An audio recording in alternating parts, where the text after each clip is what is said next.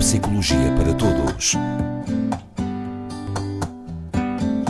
Na Antena 1 Açores, com o Dr. João Ribeira. O Dr. João Ribeira cá está para responder a mais questões, hum, algumas que eu trago hoje. Hoje trago, hoje trago uma questão. Hoje hum, apeteceu-me pedir-lhe para falar de solidão. Falamos muito, ouvimos falar muito de solidão, sobretudo uh, depois do, enfim, do Covid. Depois do Covid, não sei se é bem assim que, Hum. o que dizem, ele anda por aí. Sim. Mas a fase pior, uh, as pessoas, sobretudo das de meia idade e já idosas, recolheram-se muito às suas casas Sim, sim. E, e quase que construíram ali uma, uma bolha Uhum. e algumas têm dificuldade em sair dessa bolha. Portanto, uh, criou ali alguma solidão que é a falta de, de, de sair, de socializar, um, e isto, uh, segundo um, um pequenino artigo que eu li, isto afeta a saúde mental. Sem dúvida nenhuma, claro. E, e- claro. e dizia o autor que devia ser uma preocupação de saúde pública. Concorda? Concordo, sim, senhora. Concordo, sim, senhora. Eh, repare, primeiro, acho que é sempre importante fazermos aqui um, um- enfim, um inciso, um inciso inicial. A solidão é hum, um, um, um fenómeno subjetivo hum, e percepcionado pelo próprio. Claro. Pode estar só no meio da multidão. Isso mesmo, isso mesmo. E, e eu posso estar sem ninguém e não me sentir verdadeiramente sozinho. Eu aqui vou entender, a respeito da sua pergunta, vou entender a solidão como a ausência de relações significativas, próximas e Sim, significativas. eh, sobretudo de, de, digamos, de companheirismo, ou Uhum. seja, Uhum. solidão mesmo de quem parte, pessoas que Sim. ficam viúvas, Sim, de quem, está, de quem está verdadeiramente sem ninguém sem ninguém. à sua volta, não é? Claro. E isto ser considerado um problema de saúde público? Sim. Sim. Porque, eh, repare, nós, se quisermos começar pelos dados principais, não é? nós temos uma população em envelhecimento, sim senhor, blá blá blá. A solidão, para já, tem consequências psicológicas, eh, dito dessa forma, evidentes, não é? Portanto, a ligação da solidão à, à depressão, ao desenvolvimento de depressão de, e, de, e de sintomatologias associadas, não é? Pois, e nesse logo- caso, doutor, ahm, não significa que sejam só pessoas idosas. Não, Esta- não, a não, não, solidão claro. pode ser em qualquer Não, idade. exatamente. Daí eu concordo que seja um, um fenómeno de saúde pública. A solidão, como lhe disse, é um fenómeno autopercepcionado. Não importa nada se eu tenho 20, 30, 40 ou 100 anos, não interessa nada.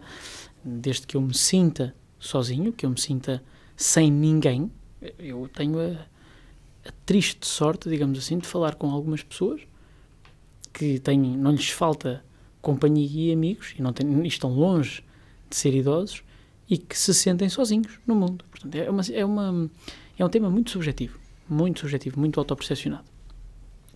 Mas, dito isto, eh, realmente é um, é um problema psíquico, vamos dizer, e que dá origem a dificuldades psicopatológicas, mas, eh, e, e- e falando neuropsicologicamente, a solidão, penso que até algumas vezes já tocamos neste tema, está muito associada até a, a perdas cognitivas e a alterações das minhas funções intelectuais, se quisermos, não é? Quando, quando nós dizemos que o ser humano é um, um animal social, isto não é por acaso, não é? Nós já aqui discutimos algumas vezes, por exemplo, em crianças muito bebés, que a aprendizagem é feita com a presença do humano. Que ver o humano num ecrã de televisão não é igual a ter o mesmo humano em presença. Já falámos disto algumas vezes e até relativamente àquela experiência com, com línguas estrangeiras, etc. Porquê? Porque, por uma série de motivos, quando nós estamos com outras pessoas, quando nós interagimos com outras pessoas, quando nós sentimos que outras pessoas estão connosco, o nosso cérebro ativa-se de forma diferente. Não é? Portanto, existem descargas de um conjunto de neurotransmissores. Por exemplo, nós falamos muito da serotonina, da dopamina. Estes neurotransmissores não estão só ligados ao bem-estar e ao prazer, estão ligados também à formação de memórias. É através destes neurotransmissores e de outros, é? enfim, eh, que ocorre ou não a fixação, passo a expressão, passo o, a grosseria científica, que fixamos ou não fixamos determinada informação. Ora, claro, se o meu cérebro, se eu me sinto sozinho, se eu me sinto sem ninguém, há um natural abrandamento de todas as minhas funções cognitivas. Não é? O meu cérebro vai funcionar menos. Eu vou estar, quando muito, dedicado à leitura ou a ver um programa de televisão. Portanto, eu não contacto, não tenho relação com outros seres humanos. E é essa ausência que, que, que provoca todo, toda Todas as claro que sim, claro que sim, sim. Eu estou uh, a recordar-me também, porque eu não, tenho, não trouxe comigo o, o artigo, que hum, no sul de França hum, foi, numa determinada zona, foi criada uma associação de voluntários para ajudarem hum, estas pessoas que sofrem de solidão. Uhum. E então há coisas que funcionam no sentido.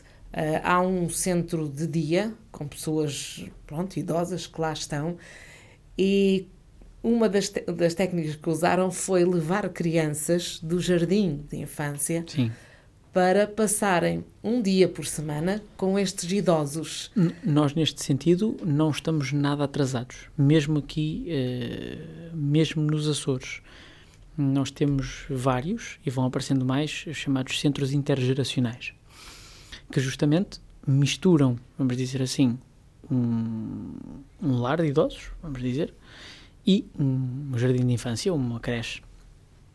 Porque exatamente este contacto das pessoas de idade mais avançada com crianças é mutuamente benéfico, mutuamente benéfico. Eh, Penso que até a dada altura já falámos aqui de, al- de alguns benefícios mútuos. Eu recordo-me de ter falado da importância de ouvir os avós, não é? De ouvir uma história de pessoas que já viveram muito tempo, mas ao mesmo tempo a pessoa com mais idade ou a pessoa que se sente sozinha em contacto com a energia de uma criança, com a alegria de uma criança, com a simplicidade e a ingenuidade de uma criança, no fundo também vê despertar em si um conjunto de coisas que Sim. estariam dormentes, não é? E de Claro. alegrias Por antigas. exemplo, uma criança dar a bengala a uma pessoa que, que precisa, isso funciona no- no- nos, nos dois sentidos. Claro, claro. E também havia um pormenor que é, há uma série de voluntários que vão à casa da pessoa Sim. que vive sozinha, Sim.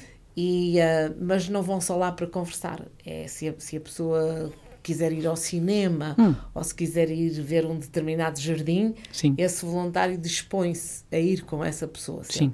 no- no sentido de dizer assim, ah, gostava tanto, Hum. sei lá, de ir às furnas, já não vou há tanto tempo. E o voluntário leva-o lá. Eh, Para mim, esse tipo de sistemas só tem um problema. É que é efêmero, não é? Este voluntário que vai não deixa de ser uma pessoa que está a realizar uma tarefa. Esta pessoa não é um ente querido, nem necessariamente uma relação significativa, até porque está a fazer aquele voluntariado e amanhã deixa de estar e vai outro voluntário. É como, por exemplo, no Japão, ah, pode-se alugar uma, uma companhia. Não estou a falar sequer de Sim. sistemas de, de acompanhantes, não é isso, mas pode-se alugar uma pessoa para companhia, para simplesmente nos acompanhar. Bom, isto tem um efeito certamente benéfico naquela hora, mas eu acho que este problema da solidão é um bocadinho mais Profundo. eh, profundo. E não se resolve com estes pensos rápidos de uma pessoa que é voluntária e que vai lá, ou aquelas linhas de apoio que existem. não é? Também. também. Ah, eu não chego a desenvolver uma relação com aquela pessoa. Não é possível. Naquela hora, sim, dá-me conforto, eu consigo, naquele imediato, combater esta noção de solidão. Mas eu acho que a solidão verdadeiramente só se combate se eu desenvolver relações significativas. E para isso esta, este acontecimento tem que se repetir. Eu tenho que e a conhecer... pessoa tem que sair da sua bolha Isso também, mesmo, não é? claro. Portanto, tem, tem que sair da sua bolha e, e efetivamente, colocar-se entre outras pessoas para a criação destas relações. Atenção, não estou a dizer que todas estas iniciativas são, não são altamente respeitáveis e válidas. Claro que são. É muito melhor do que nada. Se resolve ou não o problema da solidão, eu já tenho as minhas dúvidas. ok? Porque o problema da solidão, como estávamos a dizer, é um problema profundo. É um problema que se enraiza nas pessoas. A noção de solidão está muito associada também à noção de desamparo, ok? Também. De não ter solução, de não ter saída, de estar entregue a si próprio para o mal, não, não é para o bem para o mal, é para o mal, para, para as fragilidades e para as dificuldades. E, portanto, ah, hum, acho que há, há- há mais a fazer. Há mais a fazer. Haveria, e sobretudo nesta época pós-Covid agora, eh, fazer um esforço acrescido para que as pessoas que se fecharam na sua, na sua concha, na sua casa, qual caracol, não é? Possam começar a sair e a socializar. Eh, Não há dúvida nenhuma, eu, eu, eu tenho dito isto muitas vezes, não há dúvida nenhuma que há dois problemas principais muito esquecidos no, no avançar da idade. Um é solidão, o outro é a perda auditiva. Também, sempre. Portanto, é- e vão dar ao mesmo.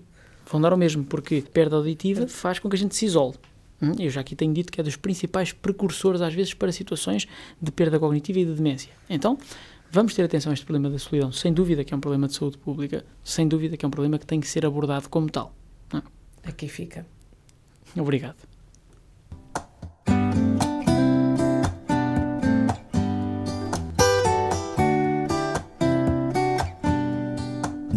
Neuropsicologia para Todos.